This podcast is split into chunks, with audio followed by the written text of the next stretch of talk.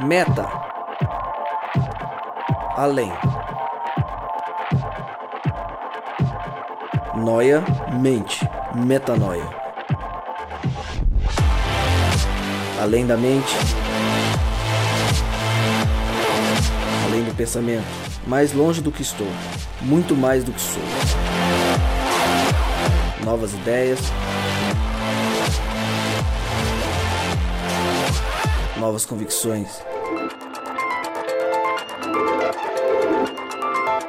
Relevância.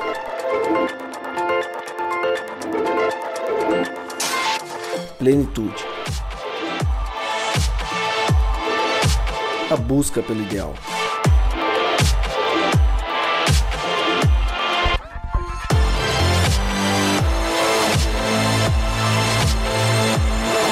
Metanoia. Expanda sua mente.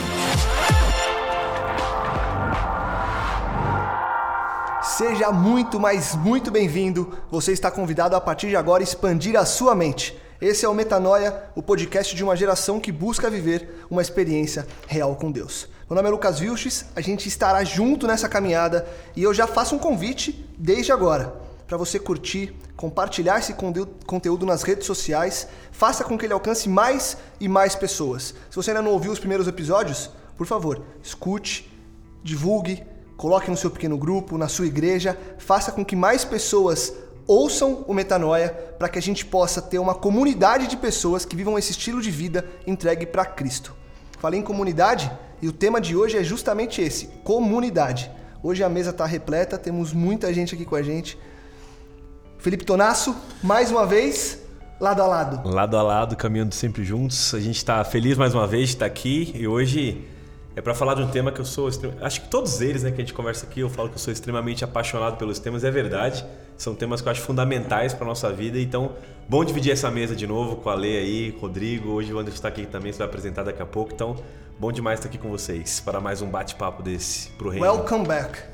Você falou do Anderson, então eu vou pular direto pro Anderson. Anderson Ferrantino, também departamental de jovens, está sempre liderando a juventude. Obrigado pelo, por ter aceito o nosso convite. Seja muito bem-vindo. Muito obrigado, uma boa noite aí. Boa noite não, né? Bom dia, bom boa, dia, tarde, boa tarde, tanto faz. Enfim. Depende da hora que se fala. Olá, pessoas... galera. É, muito feliz, esse tema realmente é um tema envolvente, né? Na verdade, toca o nosso coração porque nós fomos feitos para viver em comunidade mesmo, né? Legal. É bom, muito, muito bom estar aqui. Bem-vindo, obrigado por ter aceito o nosso convite. Pode ser um, um rapaz sério, né? Esse você viu? É, rapaz Daqui a pouco ele que a gente quebra é, essa seriedade é, dele, né? Se solta, rapaz, tá em comunidade. Alexandre Martins. Beleza, muito contente de estar aqui mais uma vez. Trago aqui um abraço da comunidade jovem do, lá da Zona Sul de São Paulo. E estou muito contente de ter essa oportunidade de poder compartilhar mais uma vez com esse grupo aqui, que são amigos, onde a gente tem liberdade de poder pensar juntos e de poder dar as mãos aí nessa caminhada que a gente chama de evangelho, né? Legal. Bem-vindo de novo. Muito bom. E ao meu lado ele, que eu sempre faço uma, uma introdução, Não, né? mas sem introdução. Pomposa. Rodrigo Maciel. Foco, foco. Bem-vindo, Rodrigo, de novo. Obrigado, Lucas. É um prazer de novo estar aqui com vocês, na presença aqui de pessoas que eu admiro bastante. É, eu sempre costumo dizer isso aqui, inclusive admiro você mesmo, cara. Você é meu amigo, eu gosto muito de você, viu, cara? Obrigado. Obrigado, Rodrigo. Eu também gosto de você. E eu admiro muito os pastores que estão sentados nessa mesa, em especial os que eu já conhecia há, mais tempo, Alexandre Tonasso, pessoas que têm sido é, referência pra gente nesse processo de discipulado aí. Bom demais estar aqui de novo e que esse seja um tempo graciado aí pra gente poder repartir aquilo que Deus tem colocado no nosso coração. Legal. Estamos em comunidade aqui, certo? Estamos certo. numa comunidade com, com nós cinco aqui, o Juan tocando a parte técnica e a gente vai falar justamente de comunidade. E aí quando eu comecei a pensar no que, que a gente falaria de comunidade, eu pensei que de algumas coisas que eu já ouvi, eu já ouvi muita gente dizer que a comunidade é um local onde você tem quatro paredes fechada, que muitos chamam de a igreja, é, e muita gente limita a esse local a comunidade deles. E aí, para a gente começar, eu queria perguntar para vocês: de que comunidade que a Bíblia fala?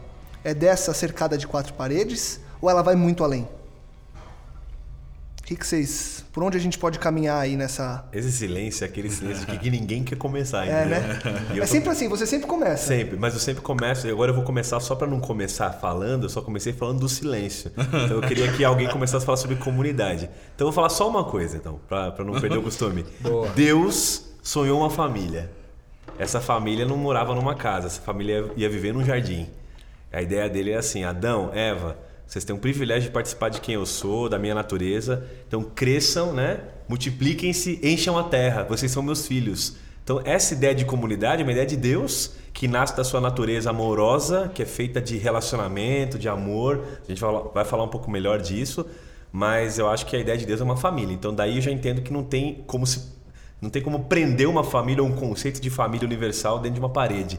Né? Então Deus sonhou uma família. Então agora eu deixo vocês com esse barulho. Cara, tem um texto que eu acho que deve competir com o texto de João 3,16 em relação a ser conhecido, muito conhecido, que é o de 1 João 4,8, que diz ali que Deus é amor. É, esse texto não diz que Deus é amoroso, né? apesar de ser, né? mas o texto diz que ele é amor, ou seja, ali está uma, a personificação de quem ele é. E eu, na pergunta que o Lucas está colocando aqui, na hora que você fez, né, se é um lugar, se é um grupo, quando Deus decidiu, né, na sua infinita sabedoria, é, criar uma família, como o Tonasso acabou de mencionar, eu acho que uma coisa que a gente tem que ter muito em mente é que a razão que levou não foi assim, um dia, sei lá, com todo respeito, lógico, mas tentando teorizar uma cena, né? Jesus andando e, puxa, tá tão monótono hoje, eu queria criar alguma coisa, vou fazer. falar, é, vamos conversar aqui, o que que vocês acham da gente criar, né? Quer dizer, não foi um, um acaso nem quando se refere à criação em si. Na verdade, o, o, o que Deus fez foi por amor. Ou seja, quando ele diz assim, vamos fazer a nossa imagem, a nossa semelhança, quer dizer, ele está criando uma extensão dele mesmo, entendeu? E é nesse conceito que surge a palavra comunidade. Aliás, não querendo me delongar muito aqui, mas eu acho que os grandes debates sociais hoje que o mundo enfrenta, né, dentro de diversas temáticas, nascem do berço aonde se acredita ter nascido essa comunidade. Porque o berço do amor e de um criador muda completamente o conceito humano a respeito do que significa ser família, do que significa ser comunidade hoje em vários aspectos sociais, culturais, enfim. Você quer dizer que dali nasce a crise e dali nasce a bênção também. É, aliás, eu acho que antes nasceu a bênção, né? Daí vem a crise e logo depois da crise a bênção, porque hum, é, a solução tem a ver com comunidade, porque quando Jesus reúne os discípulos naquela mesa, ele diz assim: Esse é o cálice da nova aliança no meu sangue, é o cálice da comunhão, é o cálice da comunidade. Mas quando ele está no Getsemane, ele diz assim: Pai, se possível, afasta de mim esse cálice. Então, ao mesmo tempo que ele entregou o cálice da comunidade, a possibilidade de hoje eu estar aqui com vocês nessa mesa e estar com você aí que está escutando a gente e poder dizer que você é meu irmão, não porque você é descendente de Adão ou porque você é descendente de Noé, mas porque a gente nasceu juntos, né? nascemos juntos no sangue do, do cristianismo, no sangue de Jesus, eu digo que ele concedeu o cálice da comunhão, ele deu essa autoridade, mas ele bebeu o da separação. Eu nunca, eu não sei o que é o cálice da não comunhão, o cálice da não comunidade. Nós não provamos disso. Não, né? a separação completa só ele. Então, ou seja, além de ter criado, ele impossibilitou. Ou, a- a- eu vou ter- não sei se isso é redundante, mas não é redundante, porque ele impossibilitou a possibilidade Sim. é, de que o homem um dia experimentasse ser separado. O ser humano sabe o que é isso daí. Essa é a grande verdade. E o ser humano tá sempre em busca disso, né? Por pior que seja a comunidade, ele vive em Não, comunidade. e isso é, é lindo porque o plano de Deus, você vê, Deus nasce na família, ele gera uma família e o resgate da família é o resgate da, desse senso da nossa identidade, né? Por isso que é tão lindo quando você vive em comunidade, a gente vai falar disso com certeza nesses próximos minutos, você volta a ser quem você é. Na verdade, você descobre quem você é na comunidade. Fora dela, você não é. Você não é, essa é a ideia. Você só é quando você vive junto. E o Rodrigo né? Eu acho que isso é legal. disso, né, Rô? Que a comunidade te dá essa identidade, né? Perfeitamente, é o que eu queria dizer a respeito de. é, talvez nesse momento, quando Deus estava querendo criar uma família, Deus, com toda a sua autossuficiência, não quis usar da sua autossuficiência, mas quis repartir, né? O Lucas falou sobre a questão do prédio. Eu acho que o que transcende a questão de prédio é porque nós estamos unidos pelo mesmo espírito. E aí, quando você fala unidos pelo mesmo espírito, o que, que isso significa? É, eu entendo que é, o, o que pode significar bem é, profundamente e que a gente está unido em espírito é que a nossa motivação é a mesma. Ou seja, quando Deus estava criando é, a gente a- e, e ao longo de toda a história e nesse momento que a gente está vivendo agora, a gente não está experimentando um Deus que quer provar a existência dele, entendeu? Deus não está querendo provar a existência dele para ninguém. Desde o começo, ele queria que a gente, no relacionamento com ele e no relacionamento com a família, a gente pudesse conhecer uns aos outros, conhecendo a Deus e conhecer a nós por consequência, como o Tonasso disse, que a minha identidade ela é o fruto do que é viver em comunidade. Deus é um Deus relacional, ele era relação desde o começo, Pai, Filho e Espírito Santo. Então Deus não criou um ajuntamento de indivíduos, mas ele criou um grupo de pessoas que se relacionam e que são entre elas um conselho, uma família. Deus, a, natureza de Deus é relacional. Então, se a gente sempre tem dito isso, que nós trazemos conosco o DNA de Deus, uma vez que cremos que somos nascidos de Deus, então um traço desse DNA de Deus é, é essa questão relacional. Então, eu não posso viver sozinho, porque Deus não é sozinho. Ele não me criou para ser sozinho. Então, é, viver é, de forma é, isolada é, com- é ir totalmente contra o propósito pelo qual fomos criados. Deus criou uma família e Ele quer que nesse, nessa comunidade, nesse ambiente comum, acho que talvez em algum momento a gente vai entrar nesse assunto de comunidade ser uma família que tem uma característica em comum, eu diria que a característica em comum é o espírito que nos norteia, a motivação que foi plantada em nós uma vez que E cremos. você vê que legal, Rô, eu tava pensando aqui agora, porque a gente parte muito do princípio que pessoas é, às vezes escolhem se isolar, mas a gente vem para uma realidade que hoje, no cenário pós-moderno, 2015, ou se você estiver ouvindo isso aqui daqui dois anos, 2017, enfim, é, nesse cenário que a gente vive hoje, as pessoas elas já não buscam por vontade própria, a não ser que estejam doentes e tudo mais, ficar sozinha. O que eu vejo hoje como um grande perigo são comunidades que se isolam. Porque você ser sozinho e se isolar é uma decisão individual que vai partir de uma série de princípios.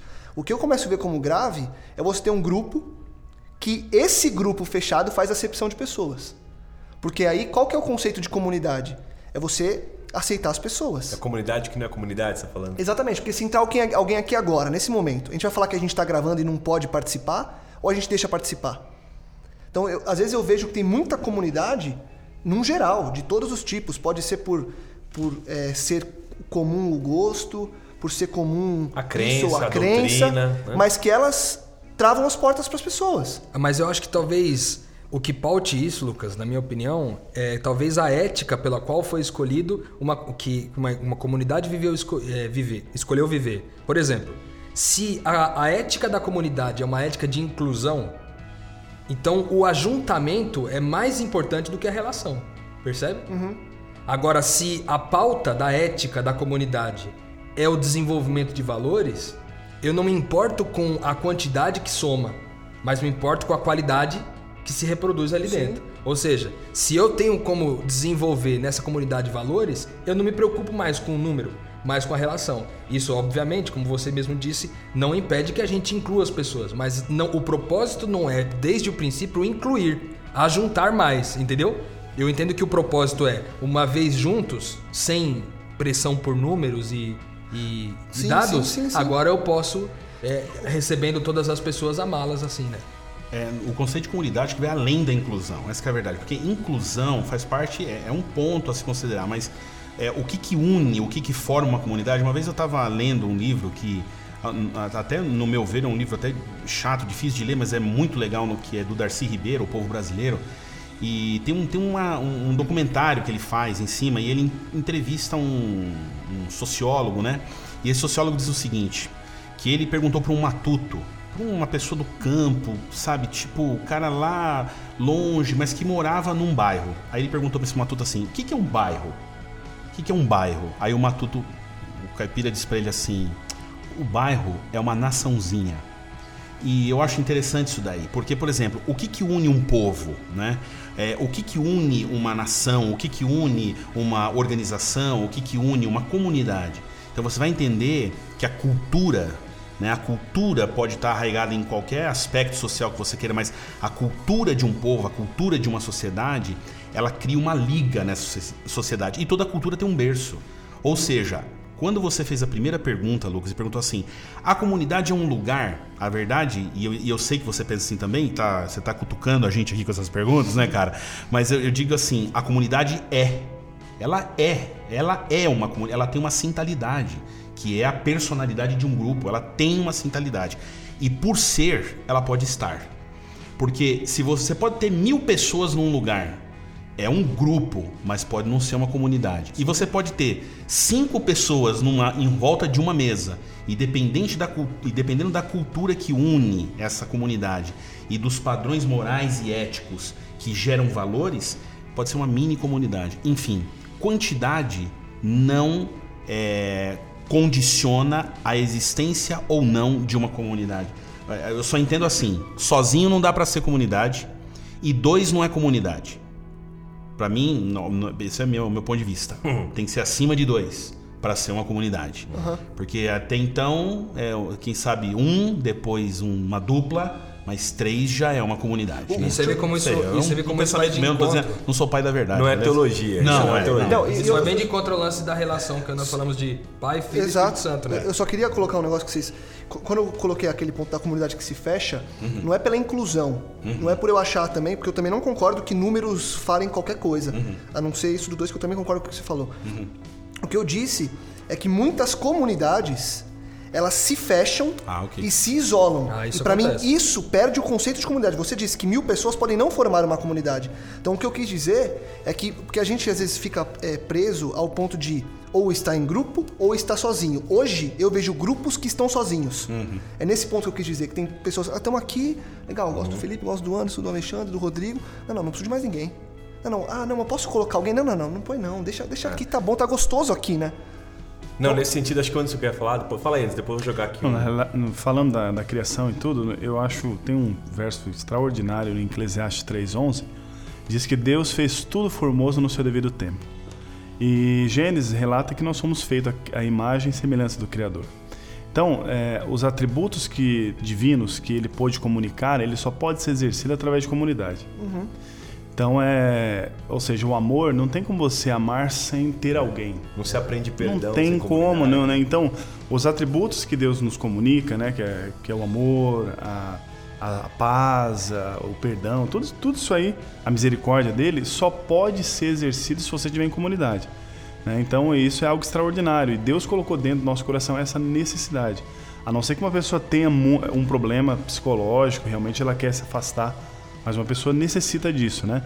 E quando um grupo se isola né, numas normas e de repente não quer que ninguém entre e tal, realmente perde essa ideia. Esse principalmente, senso, principalmente um grupo religioso, né? Que pensa dessa forma. Eu queria só pontuar essa diferença de auditório e comunidade, né? A gente confunde igreja, auditório com comunidade. Então você pode pensar muito claramente nisso, né? Tem muita gente que está no auditório e não é comunidade. Muita gente que está na comunidade, mas não está no auditório. O que é comunidade não frequenta auditório, né? Até ouvi um pastor falando sobre isso e falou que uma senhora perguntou para ele assim: É, pastor, fui lá na sua igreja e, e fiquei uns três meses sem ir ninguém me visitou, né? Aí ele falou assim: Ah, senhora, então a senhora não estava na igreja, na comunidade, a senhora estava no auditório. A senhora com certeza estava no auditório. Se a senhora fosse da comunidade, a comunidade com certeza teria te percebido, porque quem entra na comunidade é, se vulne... é, se- eu não vou falar essa palavra que é complicado, mas se torna vulnerável, né? Vulnerabiliza. Nossa, obrigado. Como é que é? Vulne... O quê? Vulnerabiliza. É isso. Vulnerabiliza. Então você tem que abrir, dar um passo. Então você pode estar na comunidade, mas para dar espaço na comunidade, você- agora, ser do auditório é tranquilo. Né? Falando de igreja agora, tá? Do crente, né? O cara que vai ao templo. Esse cara pode ser parte do auditório durante 30 anos, durante 20 anos e nunca ter experimentado ser da comunidade. Agora, pode haver também um auditório com 500 mil pessoas que seja um ajuntamento de pessoas sozinhas. Exato. E não quer dizer É- é que necessariamente dizendo, que Exatamente. Esse cara nunca né? fez. Então, ah, existem muitas igrejas e auditórios que não são comunidades. Existem muitas comunidades que não são igrejas e não tem nem auditório. Esse é o ponto. Verdade. Ô, Lucas, aquele lance que você faz todo o começo aqui do podcast, que você dá aquele significado da palavra, manja? Aquele lan- acho Tô- que, tô sentindo não, falta do dá, um- não, não, dicionário, dá né? um norte muito legal para isso que a gente tá conversando. Sabe por quê? Porque, por exemplo, a, a palavra comunidade, ela vem da, do, Quer dizer, eu não sei se eu tenho todo o know-how pra dizer isso aqui, mas eu tenho a impressão que tem muito a ver com a palavra comum. Tô errado, não? Porque assim, o que, Não, que- tá o que, que tem em comum? A gente tem o Google. aqui, Porque a verdade é assim, a, é, bom, é, a gente pode ter muita coisa em comum, mas pode não estar alinhado. Ou seja, para ser uma comunidade, não, é, são uma, é uma série de. Agora, o que o Anderson falou aqui, eu quero aproveitar, eu acho que traz uma essência muito interessante, que é o quê? É, Deus criou assim para que a gente pudesse pôr em prática os atributos que ele deu para o ser humano. E quando você encontra uma comunidade que se perdeu, então o que é que se perdeu? A relação. E aí essa relação foi quebrada. E se quebrando a relação do homem com Deus, o homem desaprendeu ou vem desaprendendo a ser igual a quem? A ser gente. Ou né? A seja, ser gente. a gente ele como instala a crise de identidade. Exatamente. E aí Deus vem resgatar o quê? A identidade dele, a identidade do Criador na gente. E aí ele fala, como é que faz isso? Então ele entende que o melhor, melhor maneira é o quê? De novo essa comunidade nortear a vida humana. E é por isso que ele se faz carne, né? Porque ele vem viver Restaurar, nessa comunidade para mostrar com a nossa cara o que ele quer que a gente seja. Não, Né? e e aí é Jesus- maior e- exemplo. E, ele vem e monta a comunidade, né? É. É legal, ele vem e tem que viver em com... Ele não vive sozinho, ele vem, ele não fica pregando na praça dizendo assim, ó, tô pregando um negócio aqui, que vocês têm que amar os outros, tem que perdoar. Não, ele anda em comunidade, né? Ele vai com seus pequenos discípulos ali juntando, ó, vivam como a gente tá tentando viver. Até depois eu quero citar um pouco de Atos, que acho que é legal voltar no Atos, que muita gente tem a, a referência de comunidade para muitas pessoas não é nem no Éden, é no Atos, né? A comunidade que dividia tudo e tal, a gente pode até ler o texto. É, seria legal a gente comentar um pouco sobre isso. Fala aí, antes. O legal é o seguinte, que isso aí tá tão, é, tão real na cabeça é, de Paulo, por exemplo, né? quando ele está escrevendo as- a carta aos Efésios, ele faz uma oração extraordinária no capítulo 3.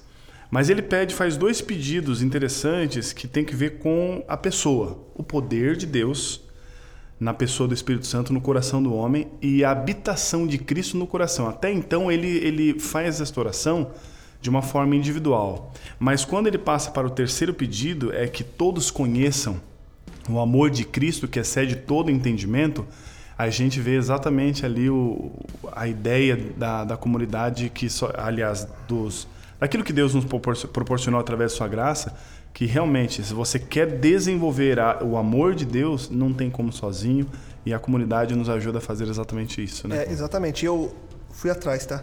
Pô, obrigado. Então, então chegou, conta, pra, atrás. então conta pra mim. Comunidade vem do latim comunitas, que é comunidade e companheirismo, que vem de comunes, que é comum geral, compartilhado por muitos, público. Então você vê da onde partiu e no que você falou agora, Anderson, é, é interessante. A gente antes de começar é, a conversar aqui, a gente estava. Esse é o telefone do Rodrigo Maciel. Tá tocando. Quem né? que é, Rodrigo? Maravilha, Rodrigo. Os arrais. Maravilha. Os arrais ligando. Desculpa. Foi mal. O, o Anderson falou uma coisa que me lembrou, é, esse lance de você se sentir amado na comunidade. Quando eu cheguei nessa comunidade aqui onde a gente está, que é onde eu sou batizado aqui na Nova Semente, é, foi o senso de comunidade que me deu o entendimento do que era Deus. Por que, que eu digo isso? Porque eu, na minha caminhada é, de vida, eu passei por alguns locais, conheci algumas pessoas que não se fizeram presentes como comunidade na minha vida. Então eu era simplesmente o auditório. Eu fui auditório por muito tempo. Quando eu cheguei aqui, é, eu conheci os pequenos grupos, por exemplo, que foi o que. Quando eu sentei numa, numa sala com 15 jovens que estavam ali para compartilhar a vida, para falar de Deus e para conhecer mais Deus. Eu lembro que foi uma quarta-feira, a primeira vez que eu fui no pequeno grupo, e eu saí de lá, eu e minha noiva, e eu olhei para ela e falei: amor, achamos o nosso lugar. E a gente ficou meia hora conversando assim, era quem eu sou, da onde eu vim, por que, que eu tô aqui, enfim, nessa linha de coisa muito pessoal. Mas ali eu senti que as pessoas queriam dar a mão para alguém. Eu senti que quem saiu da casa é, numa quarta-feira, na época, às 8 da noite, ela tinha a intenção de tornar-se comunidade com as pessoas. Quando eu senti aquilo, eu falei, cara, é aqui que Deus está.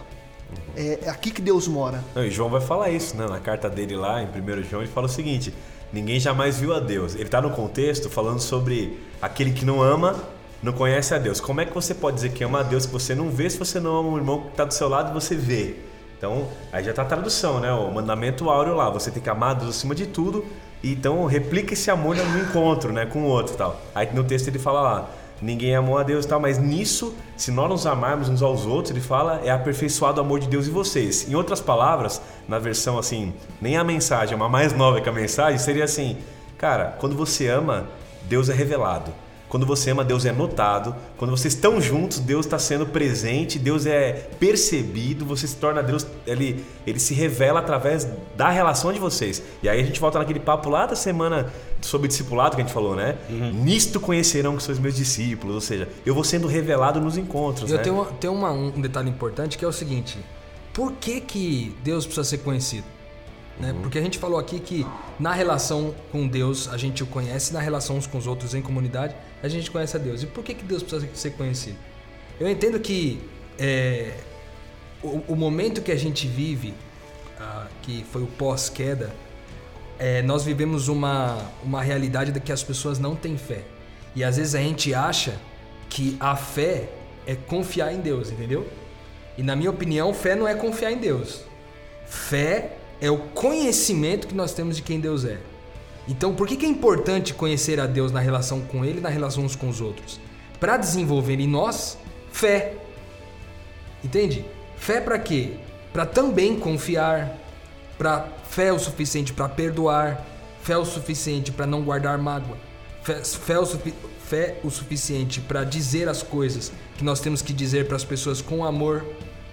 Então, é, por que, que é importante conhecer a Deus no processo inteiro? Porque ao conhecer a Deus, ao conhecer quem Deus é, nós é, é, edificamos a nossa fé.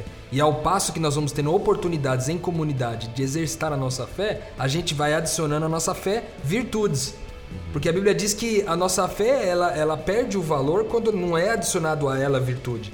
E como que a gente pode adicionar virtude à nossa fé? Só na relação. Só na relação. E aí isso muda e, muito. E na relação, vou dizer, na relação que tem muita diferença para lidar. É isso que eu ia ah, falar é. agora. Se for todo mundo dizendo assim, não, então, não tamo tranquilo, aqui eu tô em paz, esse é meu lugar desconfie. Isso. Porque é quando tem diferença que brota essa Sim. fé. Se a, fé. a fé só é exercida na diferença. Eu tô ouvindo você, vocês falando aí, nossa, eu tô queimando aqui por dentro, eu tô até preocupado, porque esse deve ser um daqueles podcasts que dá sequência de 1, 2, 3, 10, né, cara? Porque. Então meu, já coloca lá, intro. A, a, cabeça realmente expande, cara. Faz jus ao nome do podcast, isso daqui, cara, é verdade. Porque eu fico pensando assim, ó, o Rodrigo tá falando aqui de fé, que a gente aprende um com o outro e tal, e todo esse lance. Cara, pensa comigo, meu, porque você sozinho. A gente pensa, não, eu sou um. Não, você não é nada. Porque quando Deus fez Adão e Eva ali e tal, ele falou: os dois ambos serão o quê? Uma só carne. Isso. Aí quando você parte para a igreja apostólica, a gente descobre e fala: bom, como é que nós vamos falar que a igreja apostólica é um? Não, a igreja apostólica não é um. Então o que é o quê? Aí é um corpo. Então quer dizer, de novo, o conceito Volta de todo mundo é um. É uma coisa só. Todo mundo é um. Aí você estava falando de você ser Jesus para as pessoas, das pessoas verem Cristo na gente, da gente aprender com as na diferenças diferença. de uns com os outros e tal. Aí eu lembrei de uma música daquele grupo Casting Crowds, né? Eu não sei uhum. nem se é assim que pronuncia, porque o inglês é forredinha pra caramba. Mas ele, é, If You Are the Body, chama, né? Então ele diz assim, uhum. assim: Pô, se a gente é o corpo, por que, que a nossa boca não está falando? Se nós somos o corpo, por que, que as nossas mãos não estão sendo estendidas? Uhum. Se nós somos o corpo, por que nossas pernas não estão indo? Ou seja, você só é um, aliás, você só existe na comunidade sozinho a gente não é nada. Uhum. E eu percebo que é um esforço muito grande de uma, de uma maneira de pensar, de uma filosofia vigente, de fazer com que o ser humano esteja cada vez mais é, apertado de tanta gente e cada vez mais sozinho em si mesmo. Não só em relação a, a espaço, mas em relação ao que ele quer de vida. Então, é, a grande pergunta, né? O que, que, eu ganho com isso, né? Eu vou ali, mas o que, que eu ganho? Quer dizer, ninguém está perguntando o que, que eu posso entregar lá, o que, que eu posso ajudar. Sabe aquele lance onde o outro é fraco, eu sou forte? Então, esse senso, cara, só ele só é completo, aliás, o ser humano ele só atinge, eu vou usar uma palavra aqui muito mal compreendida no meio cristão, mas ele só chega no nirvana, entendeu? Aquele lance da transcendência quando ele está junto com pessoas, uhum. sabe? É, a, as filosofias que é, dizem, qualquer que sejam elas, não estou falando só de espiritualismo não, qualquer uma, filosofias de vida que dizem que você chegar lá sozinho, cara, ninguém chega lá sozinho, sozinho uhum. a gente não é nada. Uhum. Aí Deus dá essa oportunidade maravilhosa da gente ser corpo e através da fé que eu acho que é o resgate do que Deus quer, por isso é importante conhecer a Deus. Deus resgata na gente quem Ele é. E aí a gente é Jesus para as pessoas. E a gente entende nisso quem Jesus nós somos também. Sim. Você, é, você descobre Jesus num, numa ação simples e, e- e até corriqueira, mas você descobre, pô, aquele cara foi Jesus pra mim hoje, ele nem imagina. Mas ele foi a mão de Deus na minha vida hoje. Isso é comunidade. E é legal que isso aí tem que ver com conhecimento, né? Quando a Bíblia fala de salvação, ela está falando de conhecimento. E o conhecimento gera libertação, o conhecimento gera fé. Conhecereis Né? a verdade. E a verdade vos libertará. E o capítulo 17, versículo 3 de João fala que a vida eterna é essa, que conheçam a Ti, o único Deus verdadeiro, nem a Jesus Cristo a quem enviaste. Então, é, é, uma vez que depois do pecado o ser humano perdeu esta, perdeu a, a plenitude da- dos atributos de Deus, com a morte de Jesus Cristo e o ministério de salvação, ele agora ele tem de restaurar novamente isso. E Isso tudo você é, você é, é oriundo da- do conhecimento da palavra de Deus mesmo.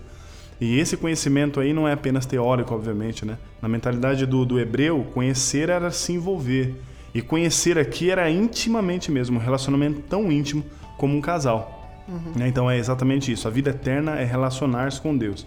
E não tem como você relacionar-se com Deus e ficar isolado num canto. Porque o próprio relacionamento com Deus te joga pra fora. É isso. Porque ele te enche de tanta alegria Transborda, que né? não tem como você É o que eu ficar falei consigo. sobre- E aí você Transborda, compartilha. transborda, né? É o que eu falei É, sobre eu a lembrei da mulher samaritana, eu lembrei da mulher samaritana, cara. Ela tem um relacionamento, um encontro com Deus quando ela, ela- quando ela entra na paz e no descanso de quem ela é. Quando ela retoma a identidade dela, o que, que ela vai fazer? Ela jorra pra vida Ela jorra eterna. pra vida eterna e ela volta pra cidade pra contar. isso. O endemoniado, cara, quando ele tá lá em Gadara e ele é e ele tá preso, ele tá escravo de uma identidade que não é a dele, porque um demônio tomou a cabeça dele, tomou o espírito dele. Ele tá escravo de um espírito que não é ele, a identidade dele foi roubada, né, sequestrada por um demônio. Quando a, a Bíblia até descreve que ele tá lá perdido, sem juízo, babando e tal. Aí o texto vai dizer assim, Isolado, né? isolado, isolado no meio. Olha que interessante, né? O pecado quebra tanta relação que o cara não conseguia viver é, em, em família, né? E que dirá a família dele o que vivia. É, sei lá, como eu ter um filho endemoniado, ter um marido que fosse endemoniado, não sei. Ele quebra a relação.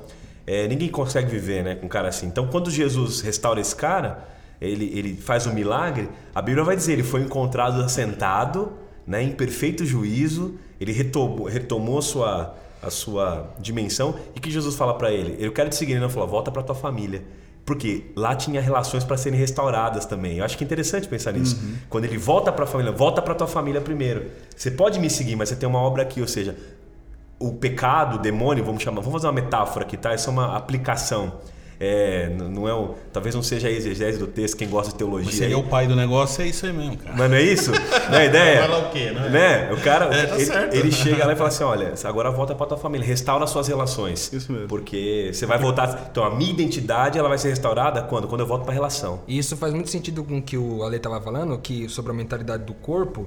Por que, que o corpo se une? Por que, que o dedo se une à mão, a mão se une ao braço, o braço se une ao corpo e as pernas? Por que, que eles se unem? Para traduzir vida. É no funcionamento do corpo que a gente pode traduzir o que a vida é, né? Você falou sobre a questão de estar sozinho. Eu me lembro muito de uma, de uma questão que é, uma- eu vi um certo pastor falar e que eu gostei muito, uma, uma aplicação que eu uso muito para minha vida prática, assim, espiritual. Jesus, ele, logo depois que ele foi batizado, ele foi, a Bíblia diz que o Espírito levou ele ao deserto. Né? E, e ele ali fez um jejum de 40 dias e 40 noites. E aí a gente fica pensando assim, bem, se ao longo da história bíblica vem dizendo que Jesus ele é o pão da vida, que quem come jamais terá fome, ou ele é a água que quem bebe jamais terá sede, não faz muito sentido quando você pensa que Jesus sentiu fome e sede é, e aquilo que, que ele sentiu foi mais intenso nisso, porque se ele é o pão da, da se ele é o pão que nunca cessa e é a água que nunca cessa, não faz muito sentido que tenha sido isso que foi o jejum principal dele. Por que, que Satanás se sentiu na oportunidade de ver que Jesus estava suscetível a cair, na minha opinião? É, é, vocês me corrijam se eu estiver errado. É, nesse período de privação de Cristo, não foi só a privação da água e do pão, mas a privação da relação com as pessoas, percebe? O fato de Jesus estar sozinho durante 40 dias que fez com que Satanás achasse que ele tinha a oportunidade de pegar Jesus de pre- desprevenido. Então, toda vez que a gente escolhe viver sozinho, a gente está mais suscetível às, às estratégias do nosso inimigo, do inimigo das nossas almas. Eu acho que o, a- o principal jeju- jejum que é, Jesus fez ali foi esse jejum de gente. Né? E foi isso que permitiu com que Satanás muitas vezes enxergasse ali uma oportunidade de fazer Jesus cair. Então eu acho que essa, essa, esse privilégio de viver em comunidade também é, nos faz entender que aquela relação que nós estamos falando aqui é, e traduzida na vida de Cristo tem que ser nós fomos criados para viver juntos É, agora- e não separados. né? Eu, eu concordo, mas é, um detalhe que eu penso, né? Eva caiu, estava sozinha, né? É, se a gente for pensar assim, ah, de onde estava? Ela se distanciou, estava sozinha. Então, Tem- eu já vi uns sermões nessa é, linha. Tudo leva a gente nessa visão e tal. E, é, só que tem um, um lance, assim, que eu acho muito importante. A gente está vivendo uma época que há um desespero, um desespero por não estar sozinho, um desespero. É, talvez uma, a grande mídia social, né, o tal do, do Facebook aí, Uhum. é, nossa, eu preciso pôr minha cara ali para ver se alguém pelo menos dá um like, né? Então, um dia eu assisti um, um, um vídeo, é, eu assisti um vídeo de um cara chorando. Você tá chorando por quê? Pô, ninguém me cutuca, ninguém me cutuca. Quer dizer, por quê? Porque ninguém liga para ele na rede, o cara chora ali. Então eu fico pensando assim, tem uma confusão que a gente não pode deixar acontecer, que é o seguinte: solidão, é, é, reclusão, virar um eremita, ele parte de um princípio egoísta, porque eu quero ficar sozinho, eu não quero ver cheiro de gente, eu não quero falar com ninguém. Quero Ou interferência, seja, né? Isso, a não ser que seja uma disfunção aqui, é lógico, há pessoas que passam por problemas de saúde e tudo, a gente não julga isso, por favor, mas a, a partir do momento que é, uma, que é uma coisa minha, agora, a solitude, ela é importante na vida espiritual, porque a solitude, ela não é solidão. A solitude é um convite para você se encontrar com você mesmo. Então ali é a hora de você se ver, e muita gente hoje não tá fugindo da solidão. Porque quer estar no, no meio de um monte de gente, mas não quer se envolver com ninguém, quer estar sozinho. Mas ele que foge da solitude, porque quando ele tá na solitude, que é a hora de repensar, que é a hora de se ver, ninguém gosta de se ver. Ninguém gosta de ver o que é de verdade. Então a gente, a gente finge que tá vivendo em comunidade, fugindo da solitude, mas a gente nunca viveu tanto em solidão, mesmo no meio da comunidade, porque a gente foge da gente mesmo. E de repente é nessa solitude né, que a gente encontra Deus. Olha, eu não quero viajar aqui, mas um negócio me veio à mente. Cara, se a gente pegar o último discípulo, que foi João, que foi o discípulo que a, a crença cristã vê como aquele que morreu de morte morrida, né? Morte natural, Natural. né? É, você vê, ele foi recluso, né? Foi colocado lá em Pátimo, sozinho e tal. Cara, isso, é- isso foi tão ruim para João, porque pensa nesse apóstolo né, que viveu, que foi amado, ele deitou, ele deitava a cabeça no, no peito de Jesus, e Satanás pôs ele sozinho lá. Tem uma coisa que eu carrego comigo a respeito do Apocalipse, e eu não acredito que Deus, assim, de repente tem, sei lá, algumas metas para o. Quando nasceu fulano, eu dou essa revelação e tal. Mas eu vejo uma atitude de amor quando é justo para João que ele revela o Apocalipse, que João tá sozinho, cara. Porque João tá, assim, entregando os pontos naquela ilha. Aí ele vai ter a revelação do que vai acontecer, né? E aí ele vê o que, cara? A família vai ser multidão. restaurada, né? Então ele ele vê toda a, a última visão é aquele mar de vidro cheio de gente, né? E aquela mesa onde Jesus está comendo com ele. Então falando assim, filho, você não tá sozinho e não vai acabar sozinho. Aí eu entendo o seguinte, que o berço onde nasce, cara, é o amor, entendeu? É lá que nasce a comunidade. A comunidade nasce nesse berço. Se a gente perder esse foco, pode ser qualquer tipo de comunidade, mas não vai ser corpo de Cristo, vai ser Frankenstein. E, Entendeu? E, e hoje, Ale, é, a gente, tudo que a gente está falando aqui é faz a gente ter essa metanoia, né? E eu sempre trago essas notícias pra gente, né? Que o tempo vai acabando, que a gente tem que pensar no fim. É, mas eu queria que a gente começasse a tentar concluir, é, e cada um vai, vai puxando pro que acha que a gente pode trazer como parte prática do que é ser comunidade hoje.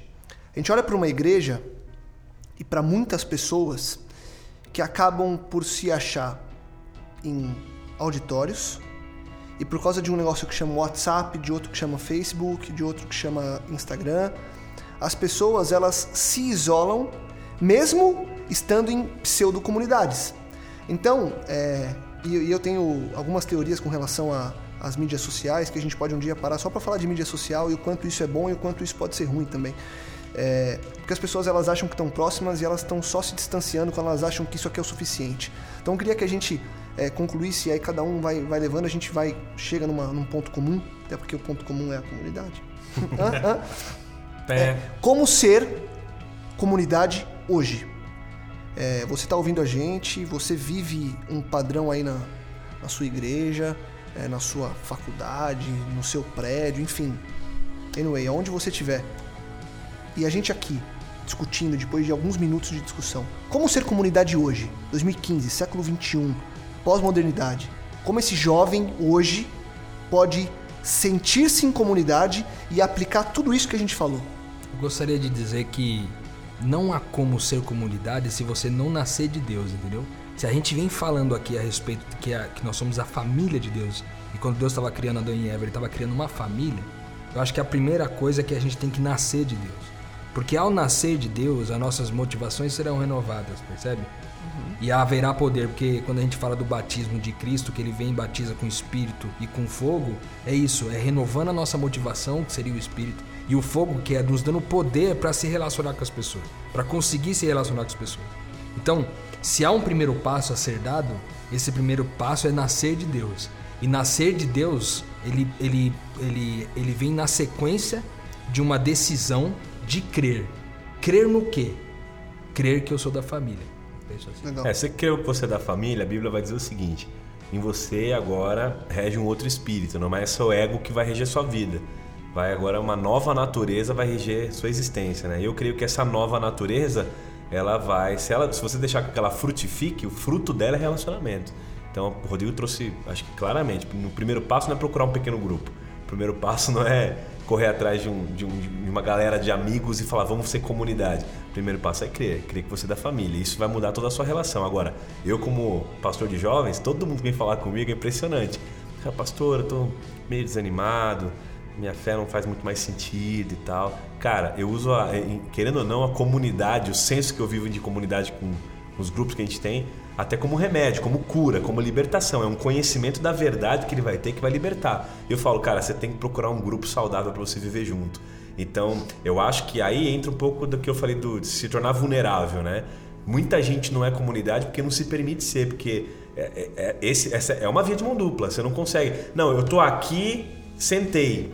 Nem sempre a comunidade te abraça porque tem, tem todo um lance que depende de você, né? Depende da tua abertura. Então, uhum. eu falo, você tem que ir atrás. Você tem que falar, eu quero pertencer a essa família. Se eu tiver... creio e quero ter essa relação renovada. Se tiver o medo do prejuízo, não vai Não, você não tem. Nunca. Acho que tem a, a, gente conversou meio off aqui, o Ale falou do que o Bauman fala lá, né? O, o filósofo, é, sociólogo, né?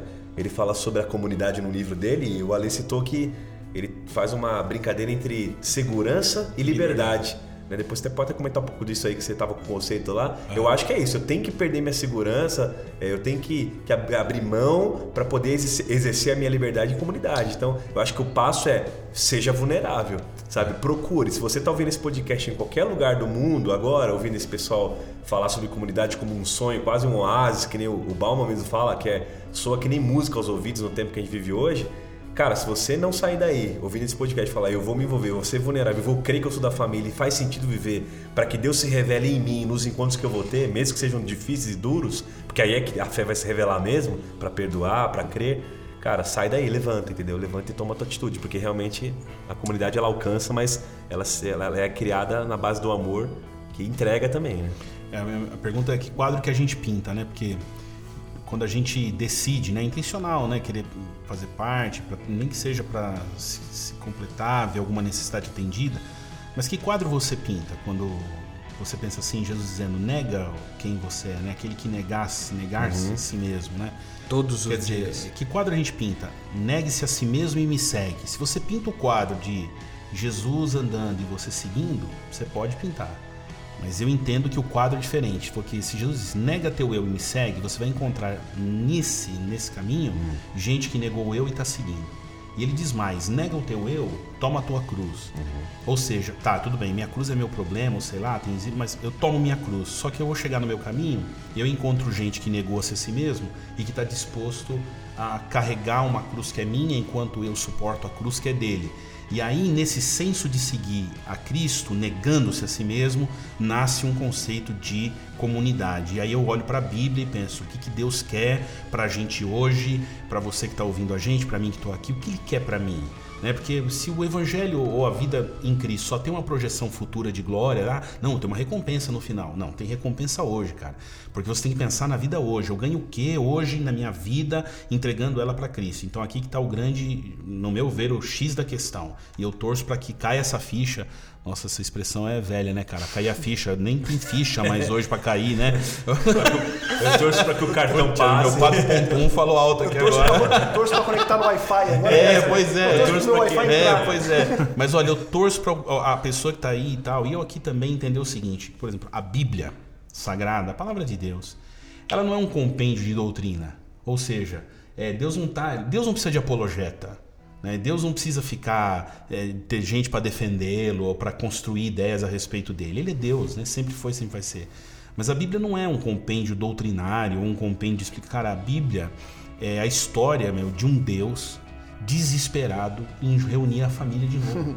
É isso aí. Ele quer reunir a família dele de novo. E é a história disso. Tá ali todo dia pra gente ler onde quiser. Então você olha e fala: tá lá o Éden no começo, tá lá o Éden no final. Família no começo, família reunida no final. É o que ele quer. Reunir a família. Então, pra mim, abra mão dos seus próprios interesses. E comece a viver a vida se interessando pelos outros. Pelos e aí você vai alcançar o convívio de comunidade. Agora é lógico. Yes. Para transformar isso, só o poder do Espírito. Por quê? Porque o coração da gente é muito enganoso. né? É muito É enganoso. legal, cara, porque essa ideia aí vai abrindo mesmo a mente, né? Mas é, eu gosto muito de falar da salvação e a salvação ela se apresenta é, basicamente no livro de Romanos, é, a morte de Cristo, né? A cruz de Cristo, que tem que ver com o ministério dele de salvação. Ela tem que ver com, a, com palavras, pode ser discutido depois em outros podcasts, mas ó, é, temos é, propiciação, temos redenção, temos justificação, mas uma quarta palavra que é muito bem detalhada pelo, pelo, é, pelo escritor também cristão, né, John Stott, né, naquele livro A Cruz de Cristo. É, ele fala que o quarto ambiente, e aí é o que nós vemos em Romanos 5, que através da morte de Cristo ele restabelece o relacionamento familiar. Né? Então, embora não tenha sido a vontade de Deus, a vontade de Deus, fazer com que seu filho, Cristo, entregasse a vida no- na cruz, mas ele usou aquele instrumento, né? aquele instrumento de tortura, para fazer Jesus desistir da cruz, mas aquele instrumento de tortura, né, a cruz, ele se, se tornou também um símbolo do quê? Do, do restabelecimento da união da comunidade celestial e humana e também a comunidade, agora nós temos a haste horizontal da cruz, que alcança então toda a humanidade. E é por isso que eu acho bonito a ideia de como Jesus chamou para que realmente falasse que a gente chamasse de fato era irmãos. Então, se existe um título especial, não é pastor, não é ancião, é irmão. Você é meu irmão. E isso é legal. E, e a morte de Cristo, o sangue de Cristo, é, rola nas nossas veias, então. Então, quando eu aceito a salvação. Então, esse primeiro momento é mergulhar na graça de Cristo mesmo, para experimentar esse amor. E aí você vai se ligando com as pessoas que, que amam, que gostam disso e são seus irmãos também. Não, dá pra estar salvo e não tá na família, né, cara? Não tem como. V- Vocês querem fazer mais um Não, episódio só, de não, só queria comentar o seguinte, nesse sentido, só queria jogar um negócio pra gente pensar, se fosse pra virar o episódio, né? Eu deixaria assim, como continuamos no próximo episódio, assim, então salvação não é individual, né, cara? Cri, cri, né? Salvação não é individual, Assunto entendeu? pro próximo Ó, podcast. É, e não é, gente- eu pensaria, gente- né? Mas você pode. a, gente, a gente pode agora. E, e essa é uma tática que a gente usa na televisão. Certo. A gente pode agora deixar essa pergunta e prometer que a semana que vem o assunto é esse. Pode Continu- ser, vamos continuar a comunidade ser. semana que vem? Pode ser. Vamos? você perguntar isso pra mim, né? Imagina. Então, então, ó. Então, gente, vamos fazer o seguinte, ó. Então vai, já se prepara pra metanoia, A, porque esse a assunto pergunta é vai tenso. ser, a pergunta pra semana que vem pra você ouvir e espalhar é: salvação, ela é então individual? E aí vocês vão ficar É, eu acho debatendo que até aqui. abre o leque pra salvação, né? Porque Exato, a gente de salvação tra- é exato. É legal. E eu queria, é, para encerrar, é, você falou uma coisa, Ale, que me tocou que Deus está desesperado para reunir a família. E aí quando eu penso que Deus está desesperado, se eu sou um espelho de Deus, eu também tenho que estar desesperado por reunir a minha família aqui e agora. Então, se eu pudesse concluir de alguma forma no que eu, do, que a gente conclu, do que a gente conversou hoje aqui, é que eu tenho que sair daqui hoje, dessa gravação, desesperado, para que a minha família esteja reunida pela graça de Cristo. Eu queria agradecer vocês mais uma vez. É, cada um já concluiu um pouquinho. Tonasso, o Tonasso quer ler, quer ler, quer ler. Eu tenho assistindo que é lindo aqui, cara. Salmo 133. Eu acho que ele é bem, bem citado e às vezes mal compreendido, né? Tem três textos, são três versinhos, né? Olha a profundidade disso aqui. Top. É, como é bom e agradável quando os irmãos convivem em união. E a gente já cantou isso aí, quão bom e quão maravilha. Quem dessa época vai cantar comigo aí, né? Que os irmãos. Aí você aperta a mão, dá um sorriso. Sou da época da ficha. Essa é da época da vida. Então, então você é da época do quão bom também. Aí, olha o que ele vai dizer aqui, ó, só pra, é, pra deixar pro pessoal pensar. É como óleo precioso derramado sobre a cabeça, que desce pela barba, barba de Arão, até a gola das vestes. É como o orvalho do irmão, que quando desce sobre os montes de Sião, ali, ali, na unidade, ele tá falando, é tão bom, na unidade é ali que o Senhor concede a bênção da vida para sempre. Então dá uma olhada aqui, só para fechar pro pessoal pensar nesse salmo. A gente lê, lê, canta, canta e não para, não, não para pra pensar, né? Eu fui é, dar uma pesquisadinha leve nesse salmo uma vez na minha vida, porque eu, eu era curioso para saber. É, óleo, né? Se a gente for fazer, dar uma exegese aqui de, de um podcast, mas óleo, óleo é bênção, óleo é o Espírito Santo. Cura. Óleo é cura. Óleo era usado para curar ferida. Óleo era usado para perfumar ambiente. Ou seja, onde há unidade, o ambiente é diferente. A cura, a libertação, a restauração. Esse óleo não é óleo comum, é óleo usado para colocar na cabeça e para ungir o sacerdote, que aqui está escrito Arão. Esse óleo é tão grande, a bênção é tão grande, Davi está dizendo, que ele escorre na barba inteira e cai na veste. Ou seja, ele transborda, é o cálice que transborda, né? Ele unge minha cabeça com óleo e meu cálice que? Transborda, minha vida toma sentido. Aí ele fecha dizendo assim, ó que legal. O orvalho do Hermon é um monte que é, é, que é um monte deserto, mas que por cair um orvalho diferenciado nessa região de Hermon, tinha muita vegetação lá. E quando ele cai no Sião, ele está mais de 100 quilômetros distante. Ele está dizendo assim, é tão bom, a gente, eles iam cantando isso para Jerusalém, tá? O pessoal era um salmo de romagem, eles iam cantando, cantando, cantando. É tão bom que é como se o orvalho, é como se a gente falasse assim, é como se o orvalho lá do Rio Grande do Sul, um exemplo, caísse lá no, no, no meio do Pará. Do Iapoque ao Chuí. É, exatamente. Ou então é como o orvalho do, do Rio Grande do Sul que regasse o Nordeste que tem seca lá, é como se o orvalho regasse aqui. É tão bom. É ali na unidade que o Senhor ordena a sua bênção. Então, Deus está dizendo, meu, é na unidade que eu ordeno minha bênção de vida. Vida abundante, vida para sempre. Só uma coisa. sei Ah, que não vai tá- dar pra terminar, Mas então. mais um, só para firmar esse, desse texto, uma coisa Sim, que sim. tem uma percepção do final, que ele, numa outra versão da Bíblia, ele diz que Deus, nesse, nesse momento da comunhão, que ele ordena, Ordena a bênção a à vida. né? E eu gosto de pensar no ordenar, às vezes a gente pensa que é dar a ordem, né?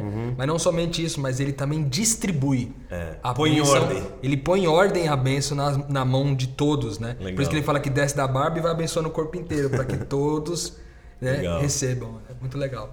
Legal. Podia Hoje. terminar cantando, Lucas. Com, Com bom, bom tô brincando. Gente, obrigado, obrigado mais uma vez, Rodrigo, Felipe. Valeu. Anderson, obrigado por estar com a Legal. gente aqui. A gente vai querer que você volte muitas vezes, viu? Beleza. Obrigado. Ale, mais uma vez, foi uma bênção ter você com a gente. Muito bom estar aqui. E você que está ouvindo a gente, obrigado pela companhia mais uma vez. Compartilhe o conteúdo, divulgue, faça com que mais pessoas entendam o que é essa comunidade e vivam em comunidade.